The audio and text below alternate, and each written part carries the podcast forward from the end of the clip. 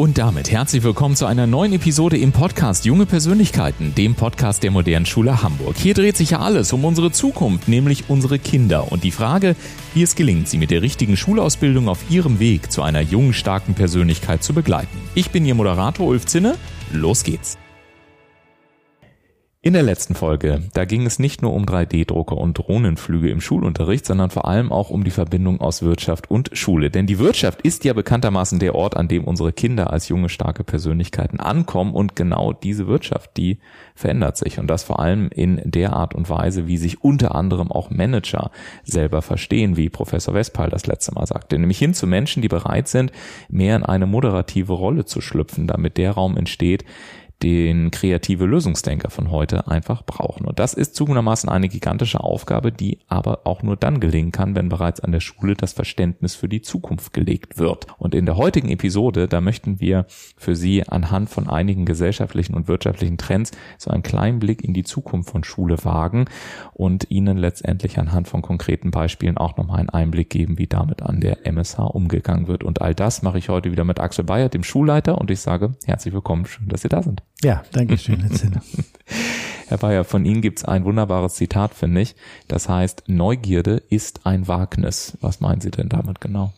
Wenn man einen neuen Raum betritt, einen Denkraum, einen tatsächlichen Raum, dann äh, ist zunächst unbekannt, was an der nächsten Ecke passiert. Dazu muss man Lust haben, dazu muss man äh, auch eine Vermutung haben, dass das vielleicht schwierig wird, dass man auch mal zurücktreten muss und äh, nochmal neu an einer anderen Ecke beginnen muss. Das heißt, Lernen, was ja die Schule als Aufgabe hat, ist ja das dauernde Betreten von neuen Räumen. Ob ich nun Mathematik von Zehnern zu Hundertern oder Tausender Zahlenraum Brüche, das sind alles sozusagen Denkräume. Und man macht sich meistens nicht klar, wie schwer es ist für ein Kind, weil man ja immer aus der Erwachsenenposition guckt, so einen Denkraum zu erobern. Denn dafür braucht man Bilder, Visionen und auch Mut, das Ganze zu schaffen. Und was wir alle von uns selbst wissen, manche Räume sind easy going. Ne? Da bist du drin, kriegst gar nicht mit, dass das eigentlich ein neuer Raum war. ähm, und ein anderer, da bleibt man stehen und überlässt das anderen da reinzugehen. So, und dieses in die Zukunft nun zu gehen, in einer Zeit, in der wir jetzt leben, wo die Entwicklungen so schnell laufen, dass man also von den Erfahrungen der anderen, der Eltern, der anderen Generation kaum profitieren kann. Das ist eigentlich das Besondere. Das heißt, wir können fast in unserem eigenen Leben wahrnehmen, wie sich unser Leben äh, wirtschaftlich, das Zwischenmenschliche, das Politische auf dem Globus so schnell verschiebt, wie es in der Menschenzeit bisher nie gegeben hat. Das heißt, wenn wir in die deutsche Industrialisierung 19, äh, 1870 und folgende gucken, dann war das für die Menschen fürchterlich dynamisch. Man war Bauer und morgen kam es in die Stadt, auf engste Verhältnissen leben, zwölf Stunden arbeiten, wenig Geld, viele Kinder. Das war hochdramatisch. Das sind aber trotzdem Prozesse, die waren 30, 40, 50 Jahre lang. Und heute muss man eigentlich sagen, sind es wahrscheinlich 10 oder 20 Jahre, 20 ist vielleicht schon viel durch die Digitalisierung, dass wir äh, gar nicht wiedererkennen, wie dann das alltägliche Leben äh, stattfindet. Wenn ich das aus meiner Schule sagen darf, ich habe hier einige Eltern, die sind gegebenermaßen noch in der Minderheit, aber die wechseln so häufig das Land, den Kontinent als Arbeitsplatz, hm. dass ich neulich mal einen Papa gefragt habe, ist das nicht anstrengend? Sie sind jetzt innerhalb von sechs Jahren in drei Kontinenten mit der ganzen Familie umgezogen. Und die erste spontane, schnelle Antwort war, ihm wird sehr schnell langweilig. Mhm. Das heißt, da war überhaupt nichts mit Sorgen. Er ist nicht getrieben, sondern er geht selbst. Er ist zwar immer in dem gleichen Konzern, aber er wandert mit diesem Konzern. Das heißt, es war ein Mann mit seiner Familie. Die Tochter habe ich nur per Facebook kennengelernt, weil die noch gar nicht hier ist, ähm, die offensichtlich da gut mit zurechtkommt. Und wir haben aber auch viele andere, die da gar nicht mit zurechtkommen und sich das nicht vorstellen können. Und eine Schule muss eigentlich diese zwei Gruppen zusammenbringen. Und sie muss sie zusammenbringen, einmal beim Lernen, was Alltag ist, eben das Kleine und das Große einmal eins und Schreiben und Rechnen und Englisch und äh, Chinesisch. Da muss man es aber zusammenbringen, dass man dieses auch in Frieden schafft und zur Zufriedenheit. Denn ich muss abends äh, auf meinem Sofa oder morgens, wenn ich aus dem Bett komme, mit Zufriedenheit die Betten, äh, die Füße auf den Fußboden stellen. Mhm. Das äh, mir auch zutrauen. Und das muss die Schule als Erfahrungsraum bieten. Und deswegen haben wir beispielsweise zwei Partnerschulen in ganz anderen Kontinenten, einmal in den USA und einmal nach China. Und man fährt als Klassenreise dahin. Mhm. Also nicht nur die, die Lust haben oder die Besten oder so, sondern jeder und lernt das unmittelbar kennen, in so einer Familie zu wohnen.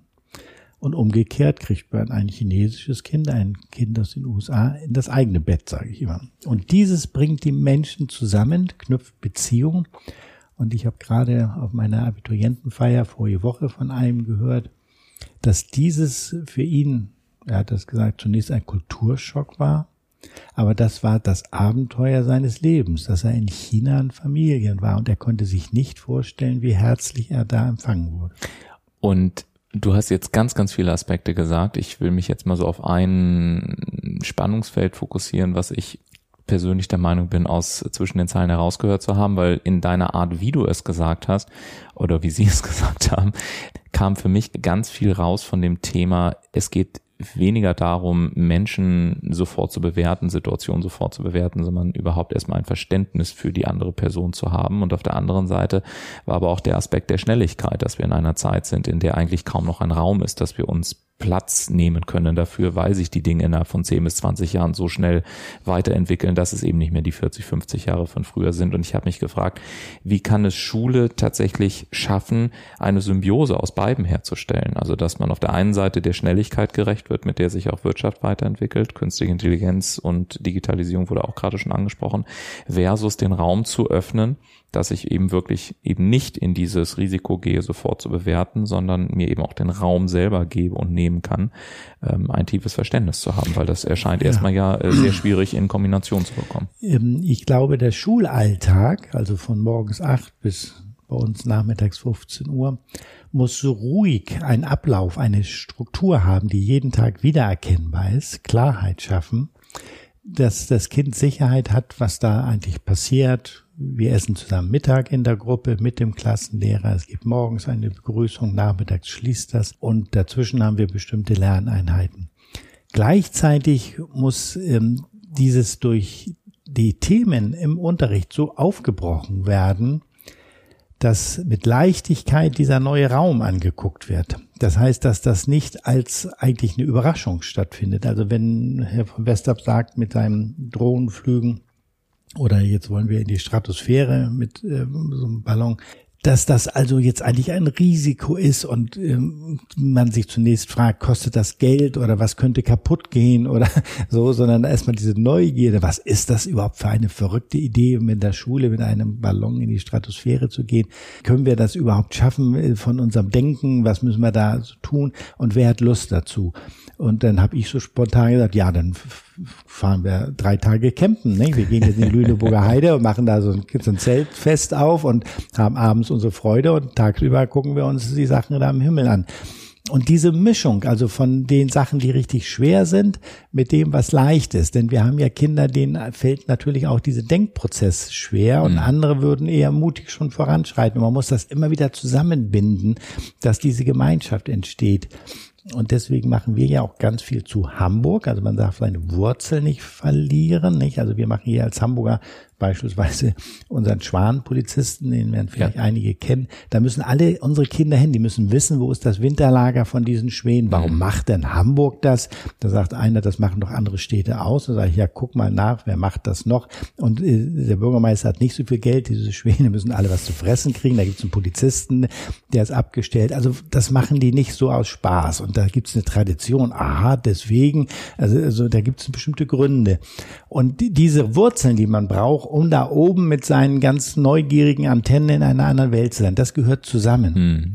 Und das wollen wir eigentlich schaffen. Und das gibt, glaube ich, das Zutrauen, dass die Kinder letztendlich gar nicht merken, wo sie dann mit ihren Antennen sind, weil sie sich sicher fühlen.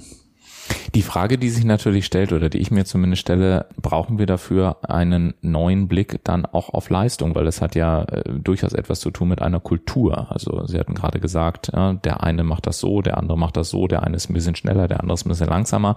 Das heißt, in dem Moment, wo ich anfange, Menschen Raum zu geben, damit sie Potenziale entfalten können, ist es ja auch immer eine Kulturfrage. Und äh, gerade in der Schule haben wir ja oftmals gelernt, dass Schule eigentlich ein Ort ist, in dem es sehr stark um formale Richtigkeit geht, in dem man sagt, okay, das ist richtig, das ist falsch, so wird die Aufgabe gelöst, das ist der ideale Lernweg. Also es ist ja oftmals in einem scheinbaren Widerspruch. Die Frage wird also sein, wie bekommen wir denn jetzt individuelle Lernpfade und die Entwicklung von der individuellen Persönlichkeit in Übereinklang mit auch notwendiger formalen Richtigkeit, die es ja wahrscheinlich in den nächsten Jahren auch noch geben werden muss, um, um Leistungen an dieser Stelle miteinander vergleichbar zu machen. Ja, auch völlig richtig. Man muss sagen, Widersprüche muss man aushalten. ja, Tat, ja. Das ist ein Teil vom Leben. Ähm, also nicht, äh, dass man jetzt ähm, äh, das Kind mit dem Bade ausschüttet. Man muss den Widerspruch aushalten. Das heißt, es gibt von der Hamburger Schulbehörde wie von jedem Ministerium Anforderungen formaler Natur. Wir wollen auch ein Zeugnis haben, was irgendwie vergleichbar ist. Das gibt wiederum den Eltern Sicherheit, dass sie eine gute Schule ausgesucht haben. Das ist ja der Fall. Nur, nur diese formalen Ansprüche zu erfüllen, das ist heutzutage zu wenig. Und das ist ja auch der Vorwurf momentan gegen das deutsche Abitur, dass sozusagen die Lebenspraxis fehlt. Und mhm. das wollen wir ergänzen. Das heißt, wir haben schon einen Spagat hier, aber den, den füllen wir sozusagen täglich aus und der ist klar, dass er da ist.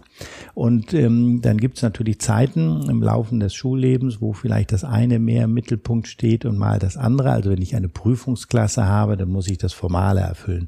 Und äh, ich habe aber zwölf Jahre Schule. Man muss nun ehrlicherweise sagen, da ist so viel Luft in diesem ganzen Plan. Man muss ihn nur nutzen. Man kann Schulen vorwerfen, dass sie das nicht tun. Nicht? Wenn das einfach kein Interesse ist, also ich habe mein Lebtag ja viele Schulen kennengelernt und viele Projekte immer in ganz Deutschland und auch in anderen Ländern dann am Nachmittag erlebt, weil ich ganz viel mit Lehrern da zusammen war.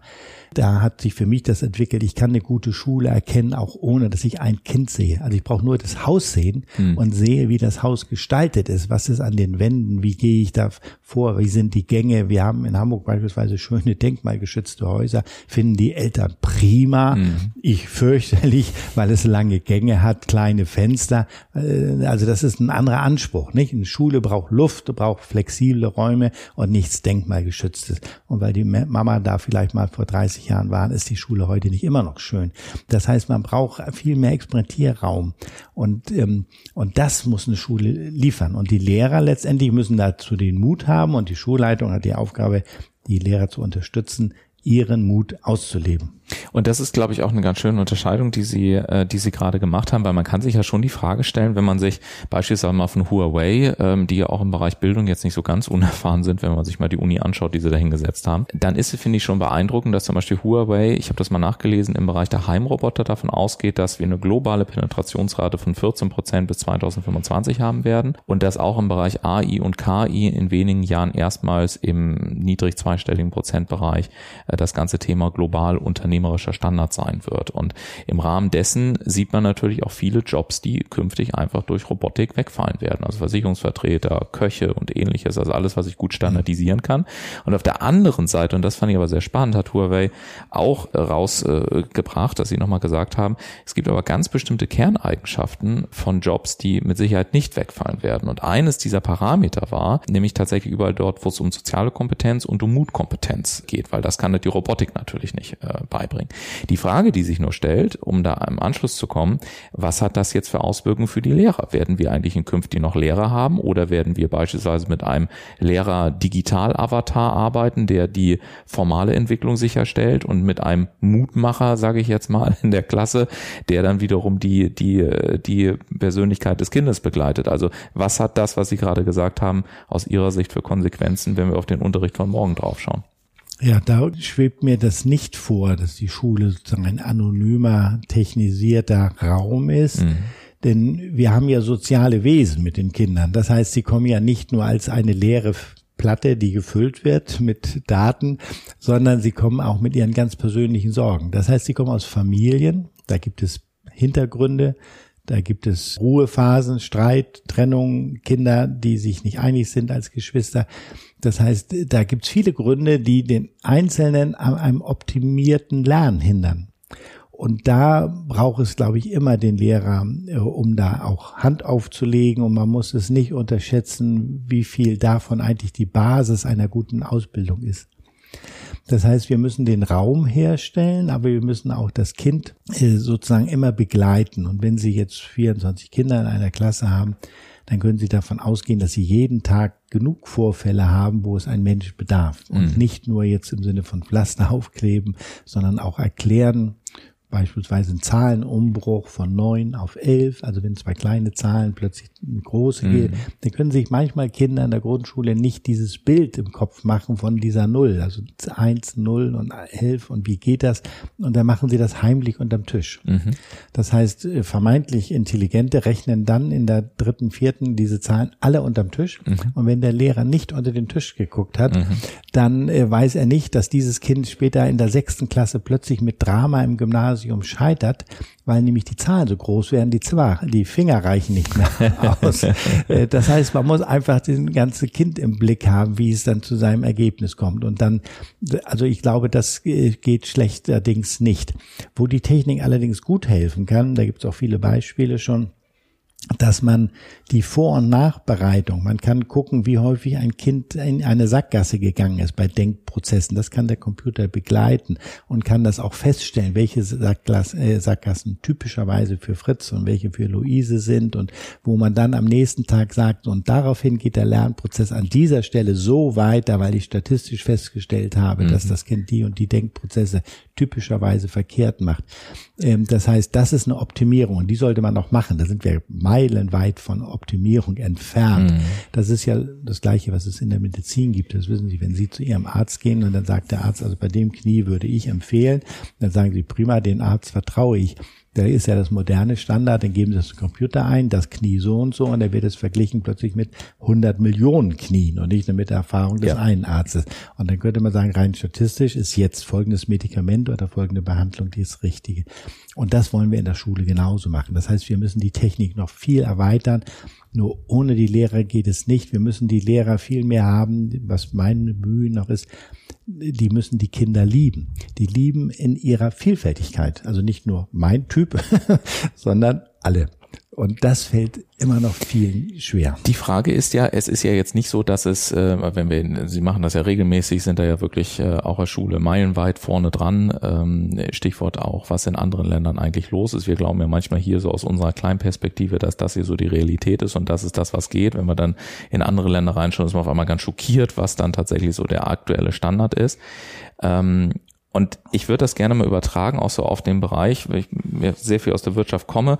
Und was in der Wirtschaft gerade festzustellen ist, ist, dass sich die gesamte Wertschöpfungskette einmal dreht. Also früher hat man gesagt, okay, ich habe ökonomische Anforderungen, aus den ökonomischen Anforderungen leite ich Stellenprofile ab, die Stellenprofile, da schreibe ich irgendwas aus und am Ende packe ich dann Menschen drauf und dann geht das halt sozusagen los. Heute ist ja eher so, dass wir aufgrund auch der gesamten geopolitischen Verschiebungen, auch wenn wir uns den Mittleren Osten anschauen, äh, etc. pp, natürlich das ganze Thema Fachkräfte auch hier ein, ein großes Thema wird. Und ich bin ziemlich sicher, dass das Thema Fachkräftemangel und Probleme und Verschiebungen und ähnliches hier auch noch nicht abgeschlossen ist. Das heißt, wir werden künftig eher dahin kommen, dass wir eher sagen müssen, okay, wo sind denn überhaupt erstmal Talente? Wo ist die, was ist die Persönlichkeit? Um dann gewissermaßen am Ende zu überlegen, wenn wir jemanden gefunden haben, ja, welche ökonomischen Anforderungen können denn durch diese Person auch dann tatsächlich erledigt werden? Das heißt, wir haben eigentlich einen kompletten Reverse-Prozess aus meiner Sicht, wenn wir uns das in der Wirtschaft anschauen. Und die Frage, die sich dann ähm, aus meiner Sicht stellt, ist, um dann nochmal darauf zurückzukommen, welche Folgen hat das eben äh, für Unterricht? Weil ja Schule eigentlich im ursprünglichen Sinne dafür geeignet war, okay, es gibt ökonomische Anforderungen, du gehst in die Richtung. Ja, also Schule soll ja einordnen, soll ja einem bestimmten Berufsbild hinzuführen. Wenn jetzt so viele Prozesse sich aber verändern, Berufsbilder sich verändern, so viel unsicher ist, also wie kann das Schule auch so hinbekommen, auch mit Hilfe von Digitalisierung, dass es dann aber auch nicht 300 Jahre dauert, sondern dass man diesen Prozessen dann eben auch in einer gewissen Geschwindigkeit gerecht wird? Ich denke, es müsste eine Basiskompetenz oder eine Basis Basisausbildung stärker sein. Wir haben ja momentan die Idee in Deutschland, dass ein Gymnasium auch ein besonderes Profil hat, Sport macht mhm. es oder Ökologie oder Wirtschaft oder äh, irgendwas. Das, glaube ich, ist ein Missverständnis. Das ist sozusagen, man möchte in Schulen einen Markt schaffen, wie im Supermarkt, wo ich ja nicht ein Apfel kaufe, sondern gibt es zehn. So, aber wenn der eine mir eigentlich hilft und das ist der richtige, dann müsste man in der Schule sagen, man muss Sprachenkompetenz haben, man muss mathematisches Verständnis haben, eine naturwissenschaftliche Ausbildung. Für uns beispielsweise ist Geschichte ganz wissen, gewichtig, wo man eben herkommt, Musik und Kunst. Das heißt, das kann man gar nicht abwählen. Das ist ein Missverständnis, dass man sich nachher in der Oberstufe auf irgendwie drei, vier Fächer konzentriert. Das wäre frühzeitiges in ein Fach, äh, wo, wenn ich jetzt Chemiker werden möchte, dann mache ich jetzt schon mal die Leistungskosten Chemie. Mhm. Nee, aber vielleicht ist der Chemiker angewiesen auf Musik, weil er da nämlich Verständnis hat von Komposition und das kann er irgendwie nachher mit seinem Molekül in Verbindung bringen. Mhm. Das heißt, das wissen wir heute noch nicht, aber zu, zu tun, als ob man es wüsste, ist, glaube ich, ein Missverständnis. Mhm. Deswegen ist eine große Vielfalt eben diese, eigentlich geht man zurück aus meiner Sicht in diese, das machen wir ja auch, in diese solide Ausbildung. Du musst viele Bereiche des Lebens kennengelernt haben und nicht äh, muss schon feststehen, was aus dir wird. Und dass du da aber, wie soll man sagen, nicht faktenhuberisch rangehst, sondern so wie ich sage, Mathematik ist eine Sprache. Das heißt, ich muss die Idee von Mathematik verstehen, was wollen die von mir, dann kann ich auch mathematisch denken. Und so ist auch Geografie oder Geschichte oder Musik hat eine Sprache. Also wenn ich mir das vorstelle, ich muss es sozusagen wie übersetzen. Und übersetzen ist eben nicht eins zu eins, sondern es sind auch wieder Denkprozesse, die auch Assoziationen hergeben, bei jedem Menschen andere und dass man das auch nicht so abprüfen kann, weil es da nicht identisches Denkergebnis gibt, aber dass ich dadurch sozusagen die Kreativität und die Lust zu denken eigentlich schaffe. Und ich müsste bei einer Prüfung dann stärker, das müsste sich so gesehen, denke ich, schon verändern, ähm, nach prüfen können, ob die Kreativität stattfindet und nicht, ob das Ergebnis sozusagen, was gewünscht ist, 100 Prozent klappt, sondern der Denkweg dahin. Das muss äh, klar sein, damit es auch unterschiedliche Wege gibt. Das Faszinierende ist doch, ich werde es äh, nie vergessen, ich war mal vor langer, langer Zeit in einem Seminar für Chemiedidaktik und da musste jede Gruppe zum Schluss die Ergebnisse auf einem Flipchart zeigen. Es waren sechs, sieben Gruppen und ich, ich werde es nie vergessen. Das war so schön zu sehen, dass diese vier Flipchart-Bilder, die Darstellung so unterschiedlich waren. Es ging also jedes Mal um das Gleiche.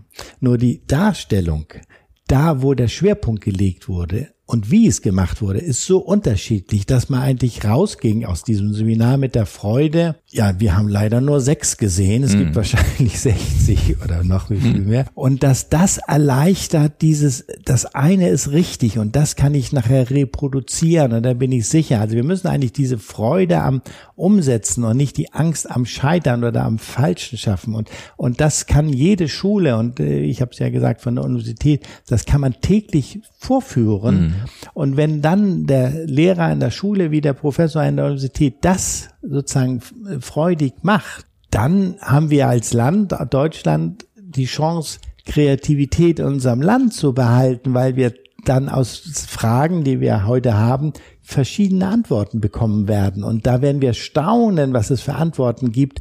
Ähm, aber jetzt schon zu ahnen, welche Antworten die richtigen sein könnten, so ist ja altes Denken, das Unsinn. Das heißt, man muss einfach jetzt loslaufen und man muss den Menschen aber die Sicherheit geben, sie dabei zu begleiten. Und diese sechs Flipcharts an dem Beispiel von eben, die waren ja alle für sich richtig.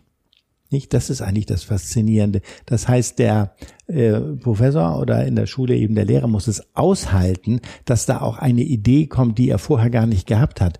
Er muss auch sozusagen selbst relaxed sein und sich freuen und das ausdrücken, dass das doch ein irrer Gedankenzusammenhang ist, der da dargestellt wird. Und wenn der in sich schlüssig, logisch und auch qualitätsmäßig gut ist, dann kann man sich darüber freuen. Dann bringt Schule Spaß. Das heißt, dann gehe ich morgen wieder hin und sage mal sehen, was äh, nun das Thema ist, weiß ich noch nicht. Aber ich bin so gewünscht, wie ich bin. Und ich habe auch einen doofen Tag und einen schlechten Tag. Das ist dann nicht so ein tolles Ergebnis. Aber das haben wir ja immer. Das werden wir nicht verändern können. Und der Lehrer muss diese Lust zum Denken schaffen. Und das kann Computer leider nicht. Mhm. nicht Oder Gott ja, sei Dank. Das ist ja dann. Ne? Ja, wie auch immer. Aber auf jeden Fall ist es dann äh, ohne diese menschliche Komponente und dies, was ich auch immer wieder sage, wir müssen uns, die Schüler sollen zum Abschluss eigentlich möglichst klatschen. Ja Das heißt, sie sollen sich selbst feiern, mhm. nicht, dass sie das gemacht haben und sich auch eigentlich in die Stimmung bringen, dass sie zufrieden sind. Das haben wir echt prima hier gemacht. Und der Lehrer muss die Abläufe kontrollieren, dass die Qualität entsteht. Natürlich gibt's immer einen, der mit 14, 15 einfach keine Lust hat und dann den Unterricht äh, möglichst boykottiert. Dafür brauchen wir den Lehrer. Ne? Und vielleicht, so wie Sie es gerade gesagt haben, diese unterschiedlichen Rollen, also zum Beispiel auch Ergebnisse, die jetzt vielleicht nicht dem eigenen Denkrahmen erstmal entsprechen, erstmal anzunehmen und zu sagen, hey, wenn es bestimmte Kriterien erfüllt, wie zum Beispiel ist das logisch und qualitativ hochwertig, das dann eben auch mit zu integrieren. Glauben Sie, dass das auch eine Vorbereitung auf spätere ähm, Veränderungen in Führungsrollen ist? Weil wir sehen ja mehr und mehr bei den Managern beispielsweise, dass diese klassischen Leiterkarrieren, die es früher gab, sind eigentlich mittlerweile passé. Wir haben heute eigentlich eher, wie ich das nenne, Mosaikkarrieren. Also ich habe mal eine Führungsaufgabe, dann gehe ich wieder in ein Projekt rein, dann habe ich vielleicht etwas eher an horizontaler Führung, dann habe ich mal eine vertikale Führungsaufgabe.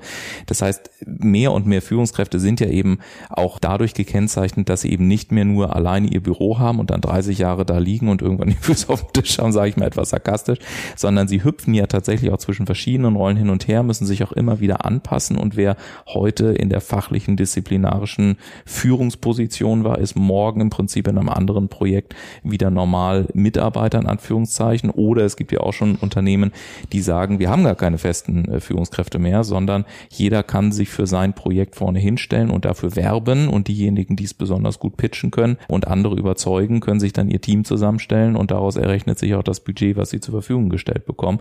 Und ich frage mich gerade, ob dann das, was Sie gerade angedeutet hatten, im Prinzip dann auch schon eine Vorbereitung ist auf diese zunehmende Mosaikkarrieren, die wir in der Zukunft in der Wirtschaft Wirtschaft dann vielleicht noch mehr erleben werden. Ja, da bin ich ein bisschen skeptisch, was wieder dann diese Prüfungssituation, äh, der, die von außen kommt, äh, an uns heranträgt. Potenziell ist das möglich, was Sie geschildert haben. Die Schulbehörde möchte ein individuelles Zeugnis. Mhm. Es gab mal Zeiten, wo man auch gemeinsam ein Ergebnis abgeben konnte und dann wurde geguckt, wie das Ergebnis war. Da kriegte jeder Schüler die gleiche Note. Das ist eigentlich jetzt wieder vorbei. Jetzt geht es darum, dass man seinen eigenen Anteil zeigen muss. Und das ist sozusagen eigentlich eine politische Frage, weil die Anforderungen vom Ministerium sind ja politische Anforderungen, wie die Prüfung stattfindet. Wenn man das öffnet, äh, finde ich das prima. Die Schule und da, deswegen macht die Politik das eigentlich jetzt anders. Also ich habe Verständnis, warum sie das jetzt anders macht, weil die Schulen geneigt sind, den Anforderungen auszuweichen. Und das versuchen wir zu vermeiden, dass wir uns selbst immer wieder angucken. Wir haben eben ja regelmäßige Teamsitzungen. Das heißt, hier kann kein Lehrer aus dem Blick verschwinden. Hm. Und er muss sich gegenüber seinen Kollegen äh, nicht rechtfertigen, er muss darlegen, was er macht. Und wenn wir auch Projekte machen, wo verschiedene Jahrgänge zusammenarbeiten, auch die Lehrer mit miteinander so kleine Teams bilden, dann ist man schon abhängig voneinander, also Qualität zu liefern. Das ist quasi immer so ein bisschen der Vorwurf. Und Dafür setzen wir uns sehr ein und dann kann solche Teambildung im, im Lehrerkollegium schon ohne Hierarchie sein, genau äh, wie eben dargelegt. Das gibt, kann ein dauernder Wechsel sein. Also ich mache jetzt hier eher mit, dann habe ich eine starke Position da das ist auch etwas wiederum, was Lehrer schön finden. Mhm. Nicht, dass ich einfach Themen habe, wo ich mich stärker fühle, dann kann ich mich mehr einbringen, nach vorne gehen. Und beim anderen bin ich eher derjenige, der noch lernt. Das ist der Vorteil, was wir auch, denke ich, gerne nutzen, dass wir ganz viele Menschen aus verschiedenen Ländern hier haben. Das heißt, die haben verschiedenen Zugang zu dem Thema und das findet der eine oder andere Deutsche sozusagen interessant. Ach, guck mal, jetzt mache ich mit einem aus Südamerika was, der guckt da ganz anders auf die Geografie. Und dann, wenn man das selbst wieder anregt, das ist diese Idee, dass ein Lehrer ja lernen soll in einer Schule, dass man also da Neugierde äh, hat und nicht, dass die jetzt einen Kampf machen, wer von diesen beiden Lehrern nun das richtige Konzept ja. in der Tasche hat. Und das zuzulassen, und wenn die Schüler das wiederum erfahren, dass die beiden Lehrer auch verschiedene Wege gehen und sich das selbst gestatten, verschieden zu sein, er ist das beste Vorbild. Mhm. Und Sie hatten gerade schon angesprochen, auch das Internationale, was äh, gerne gesehen wird. Nun sind Sie hier an der Schule ja wirklich sehr international. Also der Blick auf die Webseite lohnt allein schon deswegen. Aber man kann sich natürlich auch nochmal die Frage stellen in diesem Kontext, was heißt denn dann jetzt eigentlich heutzutage international zu sein? Also heißt das, ne, das ist ja so, heißt das, wenn der Deutsche mit dem Engländer oder der Engländer mit dem Franzosen oder der Franzose mit dem Italiener oder wie auch immer spricht, ist das dann schon international? Ist Internationalität überhaupt noch eine Frage von Kultur, von Ländern? Ländern, die ich mal bereist und gesehen habe? Ist es eher eine Haltung, die ich habe? Was ist, was ist Internationalität in, in der heutigen Zeit? Ja, für mich ist es auf jeden Fall nicht nur die Sprache. Also das ist nicht schön, einfach nur oder ausreichend verschiedene Sprachen zu hören und dann das schick zu finden und dass man sagt, ich kann jetzt auch mehr Italiener sprechen und morgen kommt einer aus Russland, das geht auch prima, sondern es geht eigentlich darum, diese verschiedenen Kulturen, die Sprachen gucken ja verschieden auf die Sache. Hm. Und die Vokabeln oder die Zeichen, was auch immer dann die Sprache benutzt, drückt diesen Sachverhalt verschieden aus. Und damit habe ich eine verschiedene Erkenntnis auf die Welt. Und dies auszuprobieren, eine Schule kann es ja nur punktuell zeigen, macht eigentlich wiederum die Sache mit Respekt, dass ich sage, aha, der Mensch kommt jetzt aus Asien, der aus Afrika. Ich muss vermuten, dass der auf das Thema mit Sonne oder irgendwas Alltägliches mit Ernährung ganz anders guckt als ich. Also es wäre eigentlich eine Überraschung, wenn das zur Deckung käme und neugierig zu sein, was der andere darunter versteht. Und bei mir ist es ja so, deswegen machen wir ja Chinesisch, ähm, das ist ja so weit weg, dass es immer wieder eigentlich eine Überraschung ist, was tatsächlich aus chinesischer Sicht mit einem Satz oder einer Aussage gemeint wurde. Das heißt, es war nicht einfach nur die Übersetzung von Sonne in Sonne, sondern da gibt es eben so viel Zeichen für das Wort Sonne. Ist das eine Sonne mit Wehmut, die unterging, die Fröhlichkeit bringt, die Verheerendes bringt. Also das Wort Sonne kann man eigentlich gar nicht übersetzen. Das heißt, dass man sich eigentlich klar macht, wenn man bei uns die Schule hinter sich bringt, wenn dann Dolmetscher zwei Politiker im Fernsehen übersetzt, mit größerer Wahrscheinlichkeit macht er dauernd nur Missverständnisse. Das kann ihm nicht gelingen weil der Sprach- und Bildungshorizont so weit auseinander liegt. Und trotzdem muss er es versuchen. Das ist ja das Geniale. Und wenn man jetzt lernt in der Schule, dass das so weit auseinander liegt, dass man eigentlich sagt, eigentlich interessiert mich der Unterschied. Nicht? Also nicht das Gleiche, sondern der Unterschied. Und den kennenzulernen, ist immer wieder äh, faszinierend. Ich erzähle eine kleine Geschichte. Als ich das erste Mal in China war mit meiner Chinesischlehrerin hier, wir haben viel bereist mit dem Bus und dann fragt man, einen anderen Ortskundigen, wo geht's hier zum Bahnhof als Beispiel. So, dann würden wir ja als Deutscher denken, der äh, andere sagt links oder rechts. Macht so eine Handbewegung. Also das ist irgendwie 30 Sekunden. Und typischerweise ist das in China drei Minuten oder länger. Das heißt, am Anfang, ich bin ja auch nur ein Deutscher, bin ich natürlich mehr oder weniger ungehalten über meine Chinesischlehrerin, warum die nun nicht rauskriegt, ob der Bahnhof links oder rechts ist. Und irgendwann habe ich dann eben verstanden, es geht dann auf, bei der Antwort nicht nur darum, wo der Bahnhof ist, sondern wo willst du genau hin?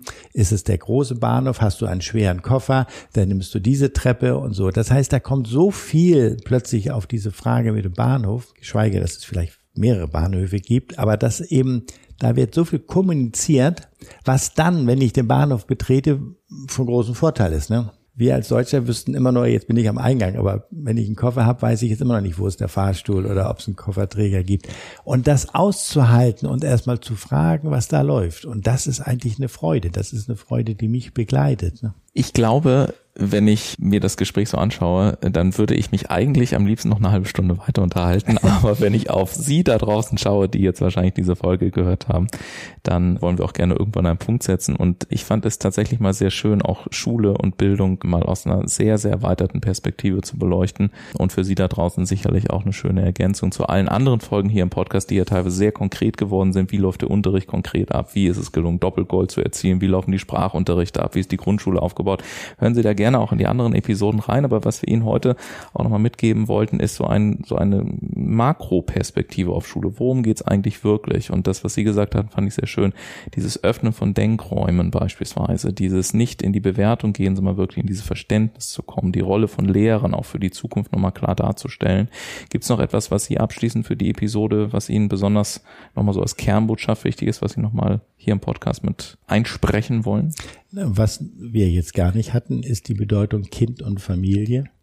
Dass es doch sehr schön wäre, das ist äh, etwas, was wir uns wünschen würden, wenn zu Hause häufiger konstruktiv in diesem Sinne über Schule gesprochen wird. Also mhm. nicht nur über die Note, die Klassenarbeit oder etwas, was das Kind gerade nicht kann, sondern über diese Freude, was es heute nun entdeckt hat und dann das als Eltern auch teilt und vielleicht auch durch eigenes, was man dann erlebt hat als Elternteil ergänzt. Das heißt dann, das findet man wieder zusammen. wir sehen häufig, dass ähm, die Kinder zu Hause etwas abliefern müssen. Mhm. Und wenn man das ein bisschen stärker lässt, äh, sondern da am Lernen positiv teilnimmt, das wäre schön. Dann ist das nochmal ein liebevoll gemeinter Appell. Und wenn Sie sagen, Mensch, Herr Bayer, das müssen wir mal diskutieren und wie kommen Sie überhaupt darauf, dass das nicht der Fall ist, dann äh, besuchen Sie uns auch immer gerne auf unserer Internetseite oder auf der modernen Schule Hamburg Internetseite www.moderne-schule-hamburg.de und dort können Sie im Übrigen auch, wenn Sie es noch nicht wissen, an einem digitalen Tag der offenen Tür teilnehmen und sich auch mal anschauen, wie das aussieht, wenn Schüler so ein Projekt begleiten. Denn, das können wir sagen, auch bei der Erstellung diverser Folien, Unterlagen etc. pp. waren da noch einzelne Schüler beteiligt und das gehört dann eben auch dazu, so seinen Platz in dieser durchaus manchmal anspruchsvollen Welt dann auch äh, zu finden. Wir sagen ganz herzlichen Dank, dass Sie heute wieder mit dabei waren und besuchen Sie uns gerne auf der Internetseite oder hören Sie auch gerne in einer der anderen Episoden hier im Podcast rein. Bis dahin, machen Sie es gut. Bevor Sie sich jetzt gleich wieder anderen Punkten widmen, noch eine kurze Bitte. Wenn Ihnen die heutige Folge gefallen hat, dann senden Sie doch noch eben schnell eine WhatsApp an Ihre Bekannten und Freunde oder posten Sie einen kurzen Beitrag auf den sozialen Netzwerken mit Hinweis auf diesen Podcast. Helfen Sie uns, dass die moderne Schule Hamburg für immer noch mehr Kinder der Ort wird, an dem sie auf ihre Zukunft vorbereitet werden und vor allem zu jungen, starken Persönlichkeiten heranwachsen. Vielen Dank dafür und bis zum nächsten Mal. Machen Sie es gut.